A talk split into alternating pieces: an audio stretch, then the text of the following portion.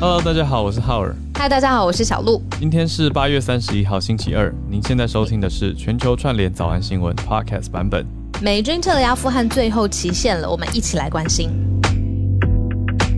讲到支持，呃，我们的全球华文永续报道奖，对，很谢谢大家帮我们投票，每一票我们都超级感谢的，真的，因为那个投票有够难用啊。对，系统真的不好用。我讲到你说什么长礼服，我想到你昨天 PO 了一张长洋装。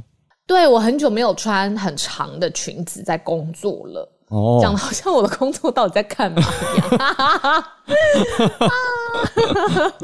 没有啊，昨天很难得的有那个长洋装可以工作的场合，然后我就很开心，这样很好看。那看起来很像是时尚拍摄，呼呼呼，是居家品牌 之类的。对对对，没错，真的是居家品牌啊，真的是居家品牌，对啊，真的是。哇哦，好，但是不管谢谢大家了，对了，谢谢大家支持。跟投票还是可以继续投的哦。这特别是有一位听友叫 Selina，他就是一直会在我们的那一则贴文底下帮忙刷新，让我们的那则投票贴文浮起来。我觉得特别谢谢他，那每天很坚持的投票，所以大家继续加油，帮忙我们一下。那也希望大家可以抽到手机大奖。嗯，你昨天睡得好吗？不知道为什么睡起来背有点酸酸的。哎哎，哦，奇怪。可能睡歪掉了，床垫没有，我觉得应该是自己睡歪掉了。要怎么睡歪？这 这个要怎么回答？我怎么知道？对，哎呦，哎呦，好。想要避免背痛啊，就是不是还要在睡觉当中提醒自己说要记得正规正直的睡好？哦，我还以为我们有什么夜配，我不知道。现在突然说想要避免夜痛，那 我们现在就 没有啦。对，昨天那个居家品牌就继续接起冷不防的一个夜配，没有啦，今天没有。好，我们今天有很多重大的消息，我想我们也早一点开始进盘点好了。第一则。阿富汗撤军，今天八月三十一号嘛，当然美国时间现在是八月三十号的晚上，可是概念上也要即将来到撤军完成的约定日了。那后续如何呢？其实很多国家有上百国都跟阿富汗提出说，就算撤军日期已经结束了，还是要让阿富汗里面阿富汗的国人能够出境，有这样子的协定。好，那我们现在就来看看，美国是说已经完成撤军阿富汗，但是塔利班自己也说他们重新写出了历史。那第二则则是拜登的民调危机吧，可以这样讲，呃，不算民调，就是我们应该民调没那么快啦，因为才这几天的事情。可是连续这几天，我觉得也太好多小动作被放大，也太平扔。对啊，就是他的。看一下手表啊，等等的事情，我们等一下来讲细节哈。现在美国大众或者世界各国，因为看着这些影片或者看着这些照片，开始对拜登会有一些意见跟想法。那再来第三则，我自己很有感哦。回到我自己童年的时候，呃，中国限制网络游戏的供应商，一天给未成年的孩子啊，一天只能玩一个小时的电动。晚上八点到九点，未成年十八岁，对未成年的这样子啊，未成年，所以我说回到小时候的记忆，不是现在了，而且是网络游戏，那单机版应该是没有办法限制，不知道有有办法吗？好，我们等一下再来看，网络应该才可以限制。那再来第四，时间到了是怎样？就全网暗黑，断网吧？就是哦，不准。可能伺服器就就是显示一张让你很想要再玩的影片或画面。通常都是这样啊，通常都是这样，邪恶通常都是这样，就是那个游戏都会把封面图或者是待机画面画的非常帅或者非常好玩，然后你就会迫不及待。但以前网络又没有现在那么顺，每次他们登录的时候就觉得好想赶快开始，然后家里网络又很慢，就会觉得很烦。然后连上以后，真的在玩的时候，整体的 experience 可能也是微微有时候会卡顿，可是还是会觉得心里挂着一个期待。反正游戏画面就是这样嘛。原来内容产业从那么早之前就很邪恶，就是会在封面下面就是下功夫。哦哦哦，好好好，还以为自己做的事情就是是这个时代才有的，早就以前 游戏产业就有了。人性可能没有改变太多，大家可以去看《人类大历史》，现代人智人跟最早最早的 智人，对对，那个那我在想啊，嗯。我我之前好像有刚好采访过，就是就是真的是靠电竞打进国际赛事，但是他好像是从十二十三岁就开始每天都花很多的力气，而且是很有纪律的。当然一开始很有兴趣，后来就是很有纪律在练习，就是是很小就开始培养。那现在中国是说十八岁以下一天只能练习一个小时。哦，我觉得上有政策下有对策啦，比如说网络游戏还是可以推出练习版或单机版啊。不需要连网络的，他就可以。他要断也断不掉，他来这样断你家电。或者是其实只要 简简那么夸张，简单的，比如说跟自己的队友之间连上一个封闭网络，也可以练习啊。哦，对啊，其实方法很多啦，但是真的吗？对于中国政府来说。他要他要弄你哦，对对不起对不起太激烈，对不起逃回逃回，又要人说就是太太不尊重中国政府了。没有这里的弄，我们可以嗯 说明为叫处理或者是应变。这边讲到的，我想嗯好，我们等下再聊细节好了。总之概念上就是会限制网络游戏供应商的提供服务的时间。好，那第四则则是大家应该会比较。有更切身感觉的是吧？刚刚是对孩童或青少年，那现在这则是对成年人有感的题目。路透社的调查报道，将来会更难买房。那细节如何？难买房的原因是什么？我们来讲一下。最后是南非让人担心的消息：南非出现了新的变种，而且好像有点难对付。可是到底如何？我们来再细看一下。那我相信孔医师应该也关注到这个题目。那南非这个变种猪也不是只有在南非，已经出现在世界许多国家，包括出现在中国。好，所以五则消息重点，我们就来跟大家整理一下好了。那就先从这几天连续关注阿富汗，应该说全球都在看美军撤出阿富汗的情况。嗯，而且第一题跟第二题我们把它排在一起，是在意义上其实也有连贯，因为。呃，最后做出撤出阿富汗，而且完成撤出阿富汗的这个动作的美国领导人，毕竟是在拜登任内嘛，上任不到一年的时间，这件事情现在算是呃有一个正式的宣告。那宣告的人呢，是呃来自呃美军中央司令部的司令，叫做 Kenneth McKenzie，他是宣布说，美国已经从阿富汗撤军的作业已经完全完成，同时撤离美国公民的军事任务也已经结束。那这个是美方方面的表示，那同时另外一方面呢是民兵组织塔利班。我现在我看到很多媒体已经不会再用恐怖组织来形容塔利班了，是用民兵组织。那民兵组织塔利班，他就现在是整个阿富汗政权上面的主要的实质的领导者。那他们则是说，他们自己的声明是再度写下历史。嗯，那最后一批美军撤出阿富汗是已经完成了二十年。啊，美军在阿富汗的布局最高的时候有十万人次的美军，还不包括就是相对应的行政人员呐、盟友啊，还有翻译人员等等，那是驻扎在阿富汗。但最后一次的飞航撤离任务呢，是一个 C 幺七的运输机已经执行了。那在整个午夜之前最后一分钟从。呃，哈米德卡塞国际机场起飞，嗯，那就是定在八月三十一号的最晚撤军期限。我们要不要来听一下 Kenneth McKinsey 他在五角大厦连线跟大家宣布撤军完成的这段小小小的谈话？I'm here to announce the completion of our withdrawal from Afghanistan and the end of the military mission to evacuate American citizens, third country nationals, and vulnerable Afghans. The last C-17 lifted off from Hamid Karzai International Airport on August 30th this afternoon at 3:29 p.m. East Coast time. And the last 哦，所以讲的是小鹿刚讲的 C 十七，应该说美国东岸时间八月三十号下午三点二十九分完成这一班的撤离。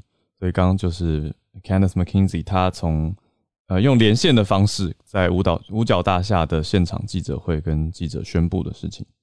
好的，所以这算是一个历史性的一个宣布，但是很明显，大家都感觉得到事件都还在继续的上演，还有很多大大小小的冲突不断的发生当中。但是美军是已经宣布他们的撤军完成。好，那再来是我就是想要连续到，因为整个世界上面的局势在观看拜登怎么做这个行动，呃，做好最后这个 made the call 这样子。那当然过程当中有已经有很多很多讨论了。那现在焦点跟矛头好像变成是拜登这个人身上了，有一点在媒体上面看到这种感觉。就是例如说，呃，我不知道你有没有看到他，呃，因为之前有发射 ISIS-K 的袭击嘛，那其实就有造成美军的伤亡，真的是死亡了。那这些人的他们的棺木已经运回，然后让哦对灵柩灵柩，因为他成绩很高，那拜登就迎灵嘛。那但是他在整个迎灵的过程当中，他看了一下手表，而且是在他右手碰胸，就是。表示非常诚挚，然后也哀悼的过程当中，他偷看了一下手表，这个是媒体用的字眼，对，低头刚好在看他的手表，然后就这个一个一个特别的画面就被媒体捕捉了下来，然后在网络上面就渲染开来，然后很多人对他有很多的批评，就是是在嗯，应该要向这些丧生的美军来致敬啊，谢谢他们对于国家的贡献，还有呃呃也要哀悼，但是怎么会可以偷看手表？然后再来还有一个更严重的，就是在呃，他跟以色列总理见面的时候，我们之前全球串联早安新闻常常也说有一个造王者，就是以色列的总理班奈特。嗯，那他是最近跟呃拜登在白宫来碰面了。嗯，但又有一个媒体捕捉的镜头，就是。好像有一点点他在打瞌睡，但没有办法直接从照片上面确定说他真的是完全的睡着，但是就是捕捉到他有一点点可能精神有点不是很那么集中啦。然后这个在网络上面也被非常非常快速的方式的传播开来，大家就想到之前他在跟川普打选战的时候，川普不是一直叫他 Sleepy Joe 吗？就是你是瞌睡乔，嗯。就是这种小细节，现在在网络上面其实是抓拜登抓的很紧的。你还记得吗？拜登他其实在跟川普辩论的时候也看手表啊，也是被讲哦，真的。所以这不是第一次。我在查询，我在确认的时候，我在做 fact checking，然后我就在找 Biden watches what 或者 checks his watch，然后就看到，嗯，十个月前新闻媒体也是有一些篇幅在讲说 Joe Biden checks his watch during final president presidential debate。然后我就想说，OK，so it's not the first time。那就我嗯，你讲的点，我就觉得嗯，这真的很有意思，因为切入点就是变成说，媒体要选择放大哪些事情。而且我刚刚就在看拜登在对拜登跟他太太的第一夫人他们在飞机旁边，手放在胸前，在等待着灵柩通过眼前的时候，那这个画面，因为记者的摄影机不是一直停在拜登夫妇身上。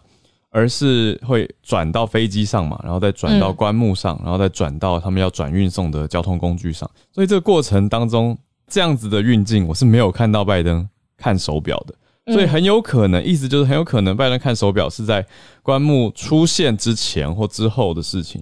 可是平面摄影，只要有任何一个瞬间一格就好了。对啊，就像我们去平面拍摄，有时候照片很好看，可是现场动作很辛苦啊。可是画面是画面，就平面是平面，可是跟整体的动态影像又会有一些些不太一样。媒体要选择放大到多少，这个就是会让大家。还有像你说打瞌睡画面，会不会只是我们讲话的时候被拍到，不是都会瞟眼吗？或者是 对，就是啊，龇牙咧嘴的各种。最最理想的情况就是现场的即时录影，目前好像。哦，那我觉得你讲的很对，就是呃，媒体选择要放大什么，其实有的时候也反映了，就是现在大家对他的支持度或批评度到底是高还是低。对，老师，我找到了，这是 Newsweek 在 YouTube 上的影片，有拍到他看表的大概两三秒的画面。那这个画面是在所有人要把手放下来的时候，嗯，所以是最后，那表示是棺木已经。已经不在目光视线范围内了，所以是最后，但是还是会让人家观感不好啦。就是有一种，哎，干嘛那么急着要确认时间？是很赶时间要走吗？会有这样的想法。就有很多不同的政治人物，主要都是放这个新闻画面的截图。嗯嗯，我都常常在想说。以打电动来说，好，是不是你闯关就会有那个你的集气条？你的集气条如果没了，你就要死了，就是你的血或你的生命数或什么的，你的武器这样子。那我在想，政治人物他也有，嗯，就是有这一条很长的 bar。那你可能比如说赢得民意，这个 bar 就多一一点分数，然后或者是加加减减排行榜。对，阿富汗撤军现在这么这么的辛苦，然后他就忽然间失了很多血，所以他现在不能 afford 任何一个你知道这种很小的。然后又被媒体放大的这种呃一格的画面，我觉得他会很辛苦啦。嗯，就 Newsweek 这个影片后续也很奇妙，后续它对比到一九九二年的总统辩论赛上面，是呃老布希也看手表，也是在辩论会好像进行到一半的时候啊，就很大方的有新闻画面的就看了手表一下，也被很多人拿来诟病或拿来讨论吧。可是我就想说，哎。Newsweek 为什么要放一九九二年的情况，而且是放老布希？那不是放拜登十个月前，他其实自己就在总统大选辩论会上看过手表了。对啊，所以到底媒体选择拿什么来对比，跟拿什么来放大，这真的是大家要有办法去思辨。可是对大众来说是一个不容易的任务，因为大家也不会那么及时一直在查找资料啊。那我们这种做新闻节目的会比较查比较多资料。可是，一般大家，我觉得真的是要自自己明辨，是一个很困难也很重大的任务吧。只能互相提醒了。我觉得还好，我们这边有大家一起，因为其实连对我们来说，大家很多时候也是超级资讯查找小尖兵，然后就会很需要依赖大家。对，然后就互相帮忙吧。应该说，这也许也是一种团结的含义，就是大家一起来思辨，大家一起来看，而不是媒体只要怎么报，媒体的方向一带，大家就直接往那边走了。我觉得这个是很重要的一个思考新闻思考的俱乐部吧，所以大家赶快加入我们的脸书社团。好，对啊，所以拜登这一则就是最近的民反映出民意啦。那媒体也是会有时候会报大家想看的东西。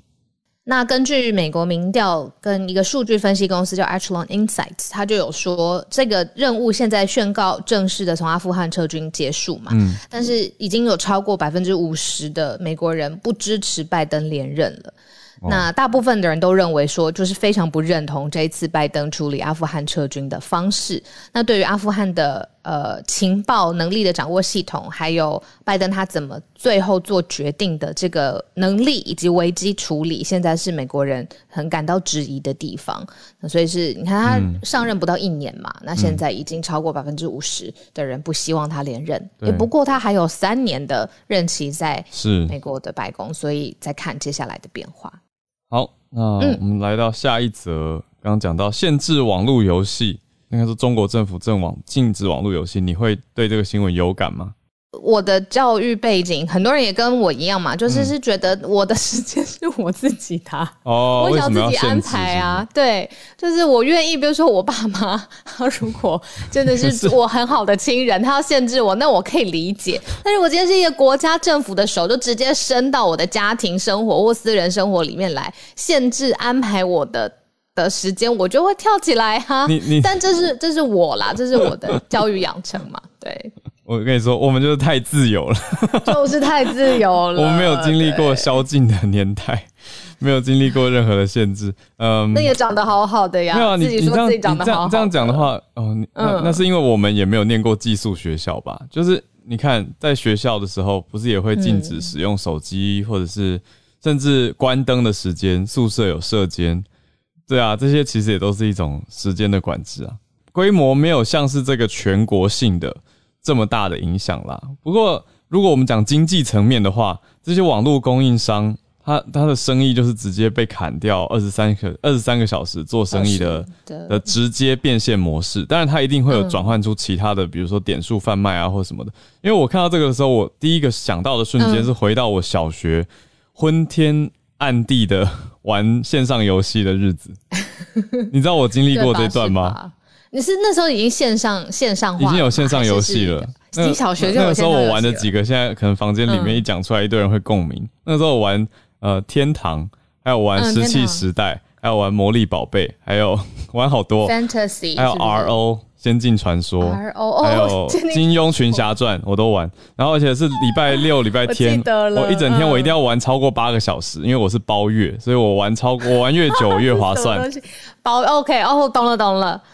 呃，那个是你国小的时候，国小我小学到国中阶段，然后有一天我就突然醒来，我有一天就突然醒来，然后告诉自己说，我在里游戏里面积攒的任何的财宝都没有办法来到真实世界上。那也还好，当时我不懂得贩卖网络虚宝，因为其实可以卖啊。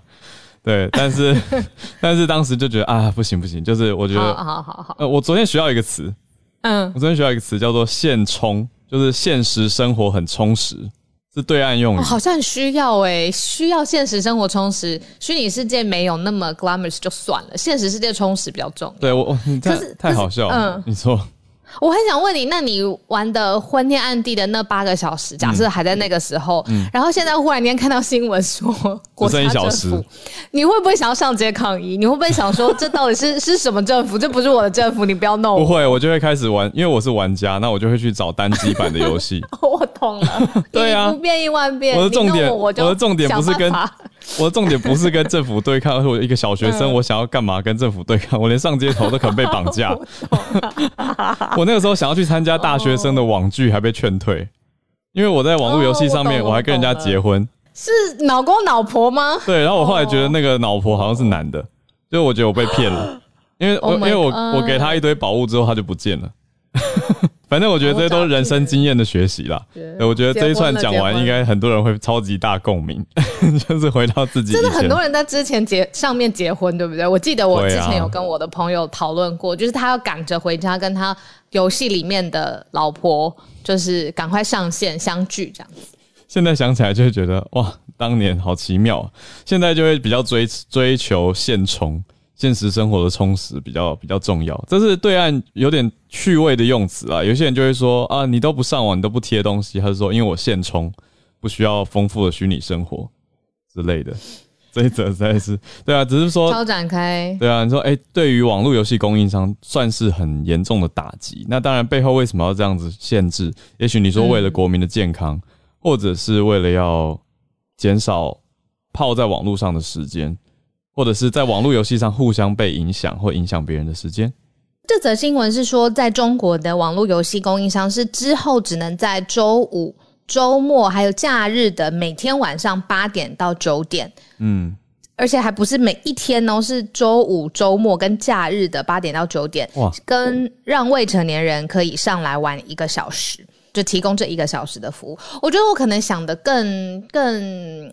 可能有一点泛政治化吧，泛政治文化化，就是你看这一连串，就是我最近在看马云为什么会中箭落马，然后从马云之后呢，也就很多艺人，就是他的演艺生涯其实努力了很一阵子，但是忽然之间就是会被好像平等为劣迹艺人，整个微博就不见了，然后呃忽然之间就是他的作品就忽然间停播了，然后到现在我。看到这个，就是忽然之间，网络游戏现在也只有，比如说一个小时，而且是限定时间的一个小时可以运营。更别说，比如说补教业，大家呃，政中国政府一声令下，就补教业也好像下一步也不知道何去何从，就是好像这一连串就是会觉得好突然哦，就是安排生活的方式会。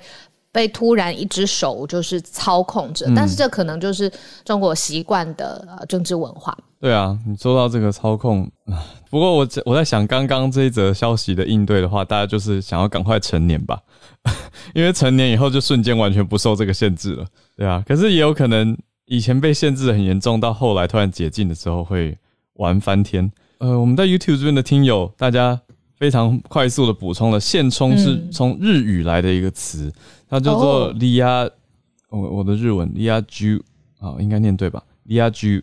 对 i a g 就是 reality 的意思，然后 real reality 被被简称成 lia，、嗯就是 real，那它的意思反正就是现实很充实的意思。好，原来是从日文来的词汇，谢谢大家。我刚刚忽然想到一个这一题最后一个小补充，就是这一连串是不是跟重新分配财富很有关系？例如说，马云那个时候他连接中西方的桥梁，整个阿里巴巴、支付宝，或者是呃蚂蚁金服，就是真的是很大的企业，然后忽然之间就积攒了很多财富嘛。那包括演艺圈。那包括补教业，现在是游戏商，之前比如说腾讯王者荣耀那么好厉害，全世界卖翻赚翻的。企业是不是现在因为政府不希望财富居攒在某一个特别的企业或者是人士的这些族群里面，所以他要忽然之间介入，用这种国家公权力的方式来打散或者是弭平？这是我刚忽然想到的一个可能性。嗯，是。好，那我们还是来整理一下最后两则，那就先看一下买房这则好了。路透为什么未来会更难买房？路透社这一则的消息呢，是让大家可能会觉得说，未来啊，如果有买房的想法的话，到底什么时间点才是一个好的时间点？而且，如果你放在全球的市场上面来看，但是路透社调查就说，其实。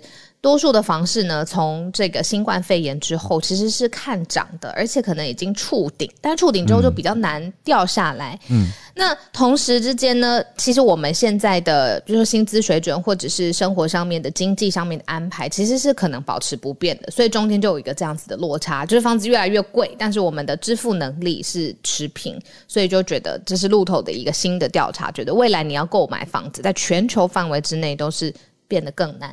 讲的是很多专家是认为说，这个波房价的涨势会在接下来的两年内降温。可是有很多的央行也在说，明年可到明年可能还会是把基准的利率维持在历史低点，接近历史低点的水准。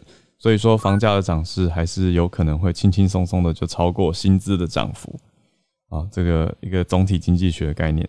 好。所以大家就如果是首购族的话，门槛还是会往上走的，因为利率低，那薪水不会涨得太多，可是房价也不会那么快的降温下来。简单说是这个样子。好，再关注到最后一则，呃，特别是等一下跟主要跟孔医师聊好了，因为很多媒体都把现在南非这个这个变异株的 C one two one two 说是很很很强势、很强烈的。很难克服的病毒株，可是也有人在说，发现的案例还是很少，并不是强势感染株。那到底是如何？我想等一下主要跟孔医师来确认，可能会更好。我我猜孔医师会会觉得，就是以数据说话是最重要的，因为孔医师也一直教导我们要这个样子，而不是比如说媒体上面下一个什么样很惊悚的标题，比如说给他一个我们刚刚说的这个超级加盟王是媒体上面会用的，然后再给他一个惊叹号，然后就会觉得你不觉得我们好像已经不是紧张，已经不是第一次看到媒体出现这样的标了吗？就用一个大的帽子，然后外面再一个惊叹号或者一个问号，而且在讲的是病毒株。之前也在不是说越南发现一个好像讲的很恐怖的变异株，但是后续没有看到太严重的消息，所以好像媒体讲的比实际的恐怖，可以这样子说啦。可是不是要大家就松懈或者觉得没什么，而是我们来听听专家的分析，来帮助我们去理解。啊，数据跟资讯实际上是如何？小小补充，最后就是南非之前流行的是叫做 Beta，呃，跟台湾目前在呃目前有的 Alpha 是不同的病毒株，可是现在又出现这个是 C one two。那等一下来了解更多详情，我们就先来跟大家连线好了。那也来看看今天大家准备了很多题目，谢谢。把刚才邀请了嘉文，嗨，共同富裕的问题。跟大家分享一下，就是刚刚那个小鹿讲到了，就是现在不是有很多马云啊、赵薇啊这些事情，其实我觉得跟共同富裕有关，因为大陆现在就提出共同富裕嘛。因为邓小平他在八八十年代的时候，他就说先让一部分的人先有钱起来，然后达到共富。那现在已经过了四十年了，所以大陆现在就在提一个概念，确实有一部分人已经先有钱了，但是不代表大家都有钱，所以就提出了共同富裕。所以你可以看到有一些有钱人，他现在的财产啊被重新分配，还有有一些明星赚很多钱的也被重新分配。我觉得大概就是这个意思啊。哦，分享的比较简短，把握一下时间。谢谢嘉文。是的，嗯，有昨天才跟朋友也是在讲到说，哎，怎么这一阵子就赵薇的事情，还有马云已经一阵子了嘛？对，所以如果说把它跟共富连接在一起是。理论上的确脉络上是在同一个主题上的，好，那实实质如何，就大家再继续看看。可是要有这样子敏感度，我只能这样提醒大家，然后一起来关注。好，再来连线到我们在上海的听友 Kelly。小其实他刚刚有讲到像艺人的方面，那最近他们其实对所谓的饭圈，就是这些粉丝的圈，对，没错，他们也有一个严格的管理，有禁言了很多就是所谓的艺人的办的工作室。那其实原因就是因为，其实最近因为饭圈像有些可能艺人不合，可能粉丝就会互撕嘛，对，所以他们现在有严格管理，就是取消榜单，像榜单就像说，呃，哦，不能有有排行榜比赛，对，不能有排行榜，然后也要优化，就是像调整排名规则，自己对音乐作品、影视作品、点赞、评论等等的指标衡量，它都会有调整。还有，它会控管严格的管理明星的经纪公司，再来就会要规范粉丝群体账号，就像什么超话呀，然后粉丝俱乐部啊，它这些都会严格管理。超话就？是超话是微博的一个呃一个功能，嗯那它就是说，可能有些名有些粉丝会放上去艺人的一些可能他的街机拍呃街机场的街拍照啊等等，嗯嗯嗯然后会会是或会分享互相分享一些信息。那因为超话也会有排行榜之前，所以他们就会有比较就是竞争会比较激烈。对，是哪哪两个字啊？超话。超超人的超话就是说话的话，哦，超话是超级热门话题之类的吗？还是还是呃，没有没有，就是类似像就是一个粉丝，就是通常是假设说，呃，举例嗯好了，一个电视剧会有什么什么 CP，那会有专门会有，或者是综艺节目，嗯。会有人专门为这些东西去做一个超话，就是有点像粉丝小天地的那种感觉。哦，就呃粉丝俱乐部吗？对，类呃似，讨论对，那这是一个社群的意思，是不是？对，也是一个社群的概哦念。哇，对，这在微博非，而且他们在微博之前还有什么签到啊，这些就是超话，嗯你要固定每天去签到。嗯，对，那是不是我们全球串联早安新闻社团也是一个超话？没错，如果这在微博的话，也算是一个超话。哦，OK，OK，嗯对，然后还有就像说，它也是就是严谨护食，然后再来就是、就是不能有清理一些像违规的板块，就像会说张哲瀚被禁言，嗯张哲瀚为有为还有郑爽、张恒，就等等这些，就像甚至赵薇，就是等等这些艺人，他们嗯都会被永久禁言，甚至微博会有你什么都找不到，甚至你在任何的任何的搜寻引擎都找不到他这个人了。嗯，对等于说，而且就像说的作品全都下架，嗯，所以对这很多已经很多像《还珠格格》啊什么这些都已经没了。然后再来的话，就是不能诱诱导粉丝消费，嗯就是就是以前有很多周边嘛等等，嗯。他就会严格制定这些。还有就是节目设置管理，不是之前有传出就是像呃一些选秀节目嘛，什么嗯。打榜投票，嗯。或者是帮为了投票倒倒牛奶，就倒倒牛奶这些新闻，这些后来就是已经是被禁止，就是就是他们就是不能花钱买投票这个功能，就是不能不能设置，嗯嗯嗯。你也不然后节目也不能去引导，嗯。嗯，对，所以就是这个也是有延伸出来，所以这些选秀节目今年都不会再有了。哇，影响很大。然大，后影响非常大，还有嗯。就是也有严严控未成年人参与，这也是也是就是刚刚游戏也一样，它就是现在也要要非常的掌控，就是未成年人的参与去做，就是不让未成年人去，嗯，可能去可能像熬夜看剧啊，嗯，熬夜打熬夜做嗯对打电动，他这个其实以前就因为他们现在都是用实名制，嗯对这个我我可以再补充，他其实每他也都有用实名制的，所以他其实是会严格控管，就是使用时间，像每一个游戏都是要必须要用身份证登录的，就是要身份证认证，你才能像像成年人一样玩二十四小时的游戏。哦，再来最后一个就是集资行为，就是嗯也是、就是严哦，对就是岸讲众筹嘛，对对不对？crowdfunding，对对对，嗯就是要就是这是不准，就是不能去做这个应援。哦，对，所以他们其实对饭圈其实现在算是整治了一番，有把变成很多超话什么东西。嗯，变成一个政府制定的新秩序了，对规则都重新定下来了。对，然后还有人调侃这个可能是新的世代的文革。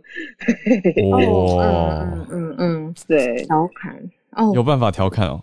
当然是对我看我身，关键当然就嗯像很多身边的朋友哦，会调侃说这个就像是新世代的文革。嗯对对嗯对，嗯，谢谢大致上 Kelly 就是这样给我们整理补充，我觉得学到很多，也呃啊不知作何，就心情好复杂哦，就觉得哇，这些影响很多。如、嗯因为我不是什么，我不是任何知名品牌或者是任何知名艺人的呃超级粉丝，这样讲好了，所以我没有那么强烈的感觉。应该说，如果用对岸用语的话，就是我不在饭圈里。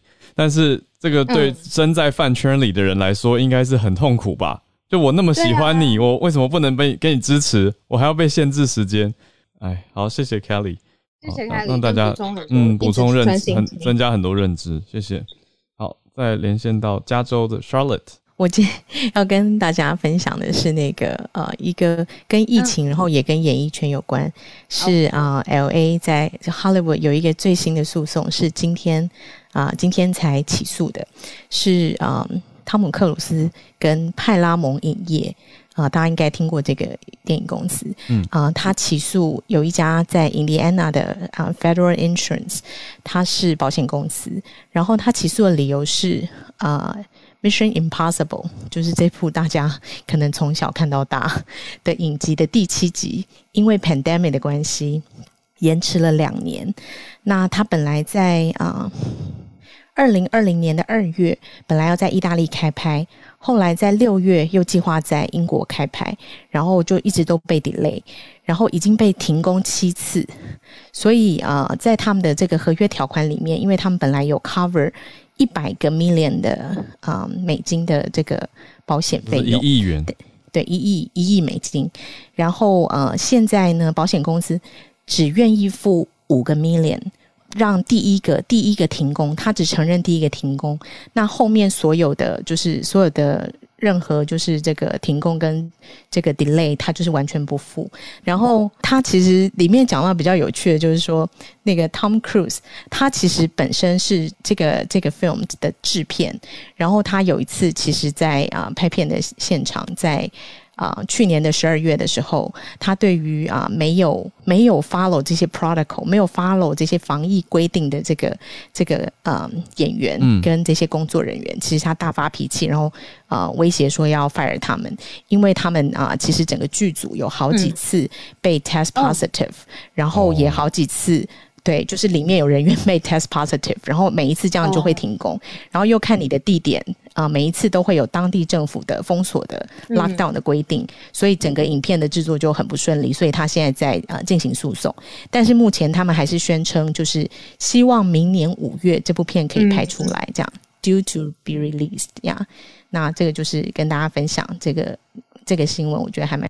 我也觉得有趣。然后阿汤哥在现实工作场域上面嗯发怒，有点难想象诶，毕竟他就是在电影上面的哎形象就是、是用酷炫的方式。哎、可是他在接受访问的时候，常常有一些很奇特的反应呢。真的吗？对啊，他有在椅子上跳上跳下之类很多奇特的画面都被媒体捕捉过。我应该说不是媒体不去捕捉的，而是他就自己他真的会这样。对他在接受访问，他明明就知道这是一个电视会播出的访问，他就有一些嗯。很奇特的反应，那大家也都在关注他。但他是可见。阿汤哥了，我觉得就是嗯，Charlie 你说。没有，我说可见小鹿你不是他的饭圈。对我我不是，我刚正要说我不是，很明显驻地他的电影，但有看电影啊私下的生活有有有有对电影我觉得拍的很很好看啊。对我很喜欢他的电影 Mission Impossible 是蛮好看的系列。对啊，所以这而且陪个背后伴人很很久哎、嗯，很长，寿命很长的系列。不过这一次好波折哦，已经七次剧组被中断工作了。那就希望还是顺利完成，到时候大家可以也平平安安的进戏院去享受这个电影作品吧。谢谢 Charlotte 带来这个消息。那我们连线到人在暴风圈当中的听友 Louisiana 齐燕兽医师，我讯号还还可以还可以。嗯暴风圈中的讯号。小断讯。嗯，因为今天网络都不太稳。哦，对，一开哦始好，嗯，就是艾达飓风，它在美国时间八月二十九号登陆路易斯安那州嘛，嗯。然后但是它目前是已经减弱成热带风暴，然后目前是在它已经移动到密西西比州，然后就是因为纽奥良靠海，然后所以整个纽奥良就受到很严重的重创，所以他们说 catastrophic 的 damage，然后就是整个纽奥良几乎都没有电，有电的都是有发电机的，比如说医院，然后电力公司是预估说电网可能恢复要好几周的时间，然后整个州大概有一百万的人口有受到影响。嗯，目前是有大概有呃有回报的是有两个人死亡，不过就是这是有回报数字，所以他们是预估死亡人数的数字会开始在上升。然后有些地方也有宣布有那个 boil water advisory，呃，上次德州停电好像有这种东西，就是水要经过煮沸才可以喝。哦，然后对啊，然后哦，我今天有看到一件事是发现说，二零零五年的卡崔娜飓风啊，其实也是八月二十九号登陆路易斯安那州，刚好同一天。嗯，对。然后大家知道那个飓风的命名不是有都有一个名单在轮吗？对，顺序，嗯。对对对，然后因为卡特亚飓风当年造成很多死亡跟损失，所以那个名字已经被从那个名单拿掉。就是在在那之后，没有任何飓风都在用同一个名字，可能就是不想让大家就回想起那种就是不幸的事件，所以那名单已经被从名单中移除。这样，然后我自己是不住纽奥良，我是住纽奥良西北方，开车一个小时的城市，就是路易斯安那的首都叫巴是，那我这边的那个。就是 parish 也有也有大概有十六万户停电这样子，所以整个影响是蛮大的。嗯，那有感觉到附近的邻居或者是呃同事大家的情绪吗？大家是当地人吗？还是跟你一样是后来到当地？我在想的是会不会大家就是会一直想到 Katrina 的那个时候，二零零五年的时候。我觉得 Katrina 那时候因为就是我城市受到影响比较小，主要是。纽奥良那边，所以比较没有听到大家在讨论 Katrina，但是因为其实就淹水、暴风雨这些事情，就是在整个路易斯安那都是很严重问题，经常有淹水的问题。然后密西西比河又在旁边，所以他们其实有点算是很习惯，但是也非常厌倦，跟对于这种事情会很暴躁。嗯，然后也会事先会有就是非常多的准备，比如说他们会买很多食物跟水。嗯。还有，我前几天想要加油，所有加油站都没有油，就是我完全加不到油。因为大家都先把油说要 evacuate 的话，他们就是对大家都想把油抓先加好。我前天去加油站的时候，还看到有人就呃睡在自己的卡车上，因为他想要等呃只要有油补进来的时候，他可以第一个加。他在排队的意思。然后对，然后今天我同事说他去加油站加油，然后看到有油，可是。那个人跟他说，就是他在那边已经加了一个小时，因为那流速非常之慢，哦 所以然后他在那边加了一个小时的油。哇哦，好好奇特的奇景哦，这个在台湾有点难想象。对，可是在美国路易斯安那州就是对实际发生。可是现在是减弱的消息，对不对？就是这个 Hurricane Ida 目前。对，只是电网可能就是没有恢复这么快，所以学校其实后面两天也都是决定要 close，因为就觉得说可能会有很多学生其实是没有办法呃到学校上课，然后他们也要确定校园里面都安全，才要就是就是开学校这样。嗯，哎，有点好奇，当地会不会把这件事情跟疫情两件事情呃一起讨论呢？我之前有看到一个新闻是讲说，嗯，就是纽奥良那边。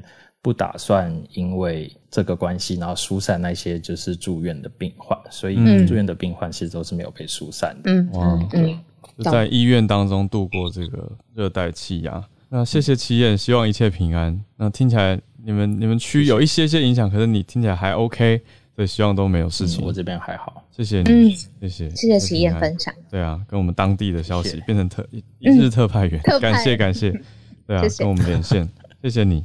今天很多朋友举手，不好意思，时间的关系。对，呃，大家有兴趣想继续讨论，可以以往我们的社团。感谢。那我们刚好来到了助战专家的时间。嗯，先请 Dennis 老师 聊聊今天美国的正式宣告。嗯。Hello，Hello，阿富汗的事件，这个是不是一个是一个终点，还是一波争执的起点呢？我觉得还后续还很很多可以可以讨论的。当然了，从美国军事行动的角度来说，这好像是一个历史的一个终点了。就是说，呃，McKenzie 将军中央集团军团的总司令做一个这样的一个宣布，但是他今天的声明里面，这样记者会里面其实有几个点可以跟大家分享的。第一个重点是，呃，他。自己承认美国没有办法把所有的美国人呃救出来，他自己就说到了大概还有数百人，呃，后来有一些媒体报道，大概还有美国名单上面掌握有联系上，但是来不没有办法到机场，因为重重阻碍没办法到机场的美国公民大概有两百五十人左右。那这个讯号传传回美国，我觉得大家可以一起从换个角度来思考，如果你是美国的一般的观众，听到说，诶美国撤军，结果撤军到最后还有美国人留在。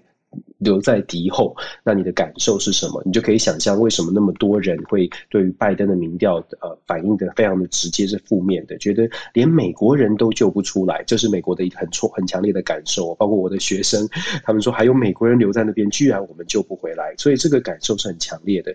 那两百五十位美国公民现在根据这个呃美国官方的说法是会接下来军方的结束行动结束了，接下来会由外交的手段继续接手把他们营救出来，只不过现在在美国的在阿富汗的整个美国外交体系也都移到了卡达，所以它等于是。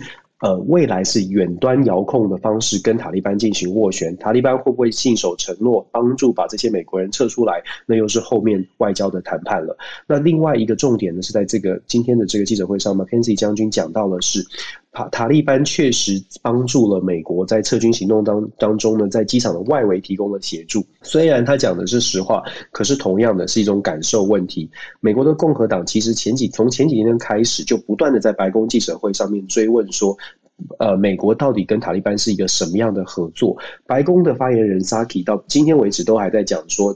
我们跟塔利班的合作是非常有限的，塔利班其实没有帮助我们太多，我们绝对不是像媒体所说的依赖塔利班。可是 Mackenzie 将军的说法呢，好像有一点点稍微的跟白宫想要强调跟塔利班没有关系，有一点出入，因为 Mackenzie 将军就直接说了，塔利班在。扮演这个撤离角色的时候，确实帮我们在外围呢挡住了可能的这些攻击，是非他用 very useful 啊 helpful，所以这个有点奇怪哦。那当然一定也会在不同的讨论当中继续发酵，因为现在看起来美国之所以会遇到比较大的挑战，是因为 ISIS。那之前因为阿富阿富汗陷落的时候，这个监狱也被。也被解也被打开了，所以有大概超过两千名的 ISIS-K 的这些战士跑出来。那当然，这也是为什么后来会有自杀炸弹客跟很多的攻击的原因之一哦。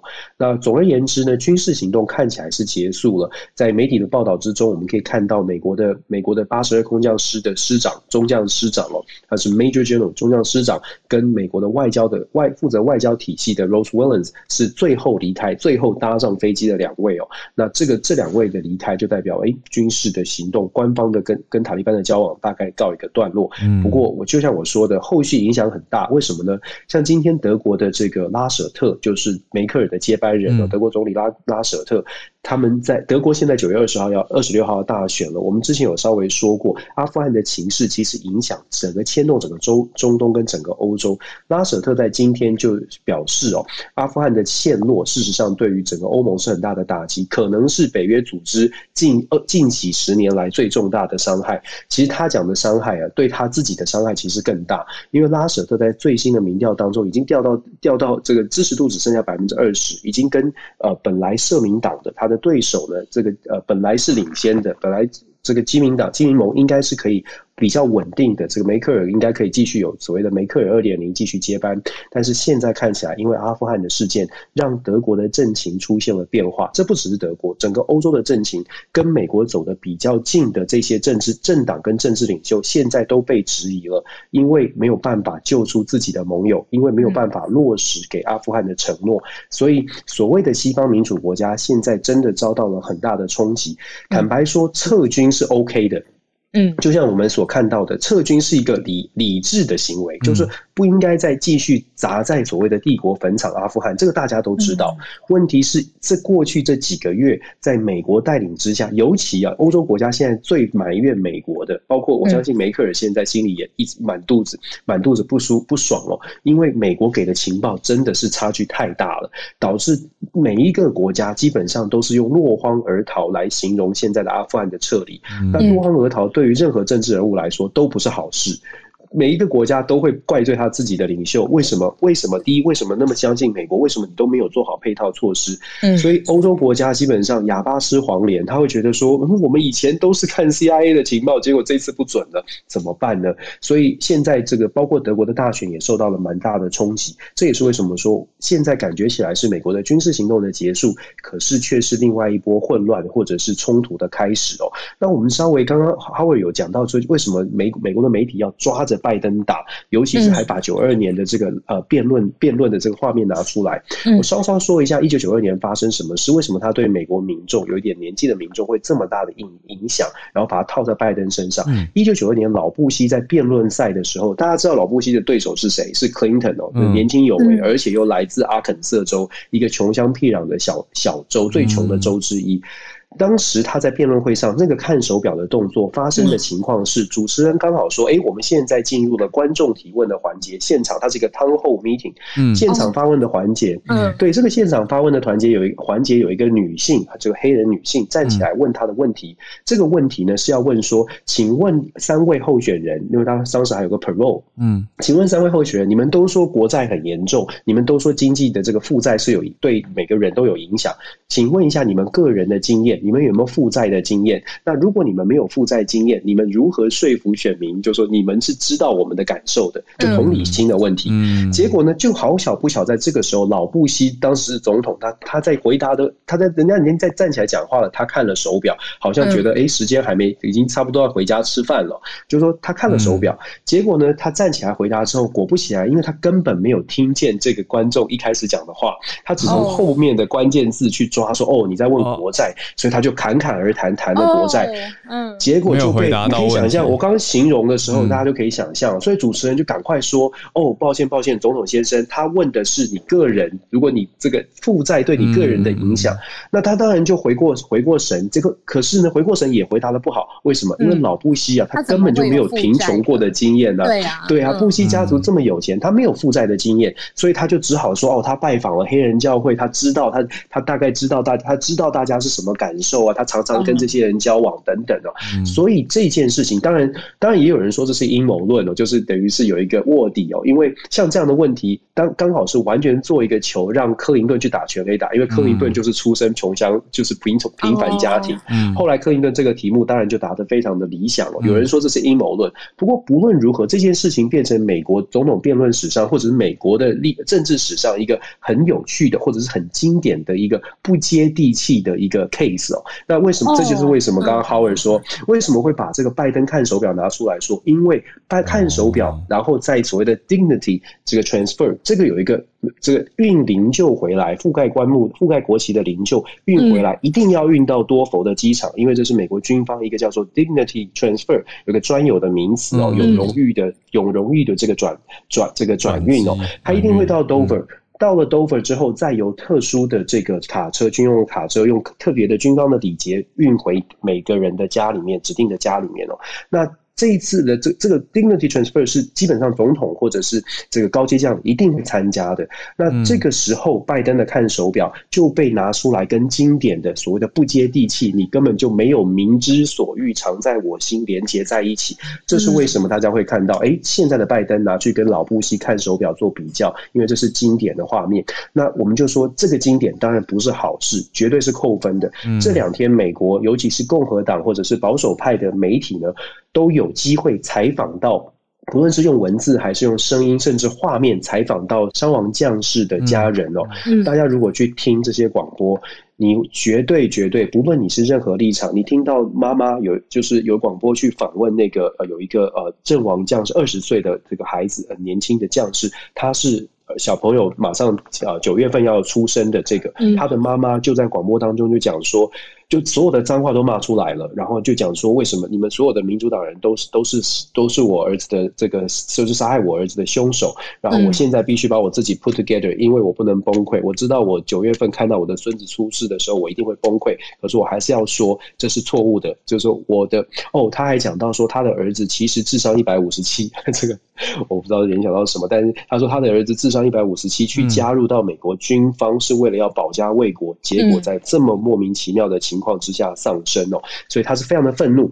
我我想传达的是，像这样的讯息，现在在美国。呃，国内发酵，这也是为什么现在拜登的民意直直落。而且我我觉得，按照这样的情况呢，我们不要说什么，嗯，拜登会不会提前跛脚，应该都可以断言，拜登大概连任可能呃是基本上是无望了。光是阿富汗的事件这个历史污点，我大概可以预测，拜登民主党应该会在接下来会好好的思考未来的呃未来的方向。那拜登要连任，恐怕机会是非常非常的小了。老师，我小小追问一题，很小的，我一直在想，那更好的一个 alternative 是什么？一定要撤军？那好的撤军方法会是什么呢？好，我这个礼拜刚好谈到这个问题。其实拜登在四月份的时候就筹组一个叫做“二十五人”的阿富汗撤军的工作小组。按照道理来说，这个工作小组应该利用四五个月的时间，好好的把撤军的规划规划完成。为什么拜登现在受饱受批评的原因，不是因为撤军的决定？对了，今天拜登还特别在声明稿当中，今天拜登特别声明说，所有军方都支持撤军的决定。他有点拉国拉军方的人士来帮他这个撤军决定背书。嗯，但是另外一方的批评就说，我们从头到尾都没有批评你撤军的决定，是你为什么撤军的管理的能力，就是撤退的计划这么的松散，这么的糟糕。美国的媒体有把这个过程，这四个月的过程写的巨细靡遗哦。二十五人的这个撤军小组呢，第一情报是混乱的，第二他们居然这二十五人的撤军小组居然没有人有直接，居然没有人知道到底谁可以直接联系到被。拜登派去阿富汗那六千个这个增援部队的指挥官无法直接的联系，它反映出来的是整个撤军过去这四五个月的管理的混乱，团队的管理的混乱，而不是撤军的决定。虽然拜登一直在强调说我们创下了史上撤离人数最多最快的记录，可是对于美国民众来说，真的有感的是伤亡。只要你军队出现，你只你只要美军出现伤亡，民众的感受就会非常的强烈。所以拜登现在遇到的状况是，没有人呃，就说如果继续坚持说撤军没有错误，然后撤军的日期是对的，然后拉了军方来背书，我看这个后续的这个反弹的声音可能会更大，包括来自军方的反弹都会很大。因为我们知道，其实军方其实军方内部就有很多人觉得，在撤军的过程当中，其实这四个月。早有时早有时间把所有的撤军规划规划的非常的详尽，而不是像这样像现在这样杂乱无章哦。我们就用最简单的想象，光是一个美国有六千人驻扎，你在国这个阿富汗的国际机场，现在大家在媒体上面就看到，国际机场外围其实用同心圆的方式，你用四个月的时间，如果你早知道阿富汗会陷落，四个月的时间，你可以用同心圆一层、两层、三层的设定检查站，把所有的人围堵，层层的管制，让。让这个有限的人可以到机场附近哦，这是我们就是用逻辑想象。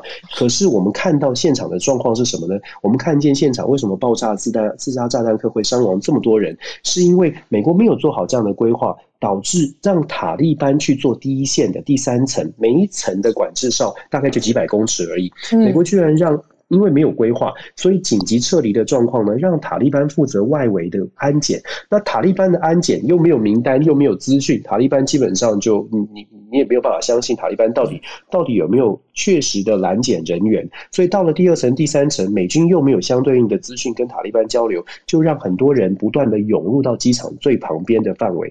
其实光是这个小细节就可以看得出来，这个跟美国应应该有的撤撤退计划或者是军事的训练。是大不相同的。那当然，这是这是这个如果要讲的更严苛一点呢，有点像是将帅无能，累死三军哦。这是拜登之所以为什么会受到这么大这这么大挑战或这么大反弹的的原因了。谢谢老师，谢谢。谢谢老师的分析。记载也会有这一刻。对啊，我觉得学到好多，又上课了。谢谢老师。好，那在最后非常重要的是刚刚讲到的，嗯，许多媒体下标下的很重，什么超级大魔王啊、最大毒株啊等等。我们跟孔医师的对话里面已经小小讨论了一下，那对比了一下一些欧美的媒体下标，相对都很轻微。所以到底是如何？听听看孔医师的解析，跟孔医师看到的数据。小鹿好，医师早。哦好，我觉得媒体下标的下太重了。嗯，因为大家看一下路透社啊、富 Forbes，他们其实都标题下的就是我们现在知道南非新发现了一个 highly mutated，就是突变非常多的病毒。嗯，它这是一个预印本南非发表的研究哈，它跟原本的武汉病毒株相比，它已经有超过四十个点的突变哈，变得非常多，是目前我们所有已知的突变。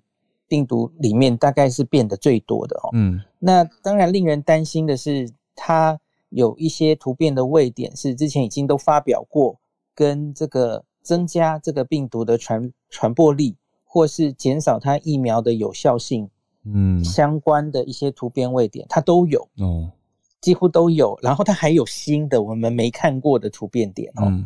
所以因此它这当然是一个很值得要继续关注的的病毒。可是它很新，那是五月才发现的哦。那在五月到七到到目前追踪状况哦，原来这个南非这个病毒很少，它大概只占所有这个你去基因定序不到一 percent 哈。那可是最新到七月，它已经到三 percent 了。那这个科学家就提醒，一开始的这个 alpha、beta、gamma 哦，大概在一个社区，它它可能也是这样哦，零点几，然后到一到三这样子哦。所以这个是要的确要继续关注它会不会继续做大了哦。可是目前它还是很少了，在南非当地这个同一个时间，其实也是 delta 急速增加的时候。因为南非大家知道有南非变种病毒嘛，原来是以贝塔为主，对，那可是 Delta 也进去了哈，在这一些所有病毒一起作用之下哈，目前看起来获得胜利主流的其实是 Delta 了，那到七月 Delta 也是越来越多，所以他们接下来会怎么互相 interaction 很很值得关注哦，会不会在 Delta 之下，然后这这株所谓的 C one two 也会被压下去？这个大家继续看，嗯，那。